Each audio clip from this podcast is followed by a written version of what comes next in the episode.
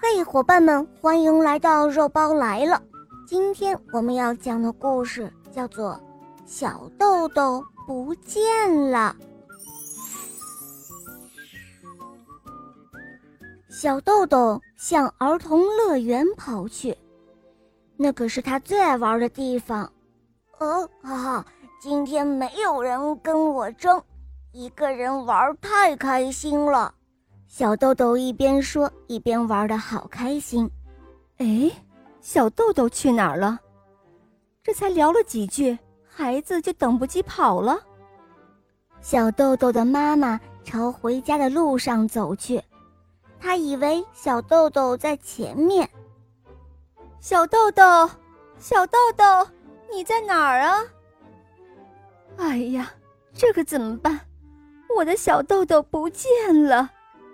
哎，这不是小豆豆吗？你怎么会在这里啊？你妈妈已经走了呀。大象叔叔看到小豆豆一个人在儿童乐园里玩，他问道。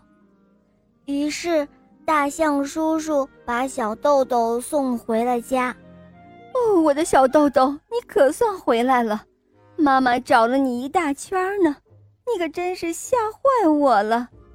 哦，妈妈，对不起，我不该乱跑的。小伙伴们，这个故事告诉我们，放学后千万不能乱跑，一定要紧紧的跟着家长哦，千万不要因为贪玩和家长走失。如果你回头看不到家长了，就站在原地等，或者让老师、保安联系家长来接你哦。好啦，我们的故事讲完了，明天再见哟，拜拜。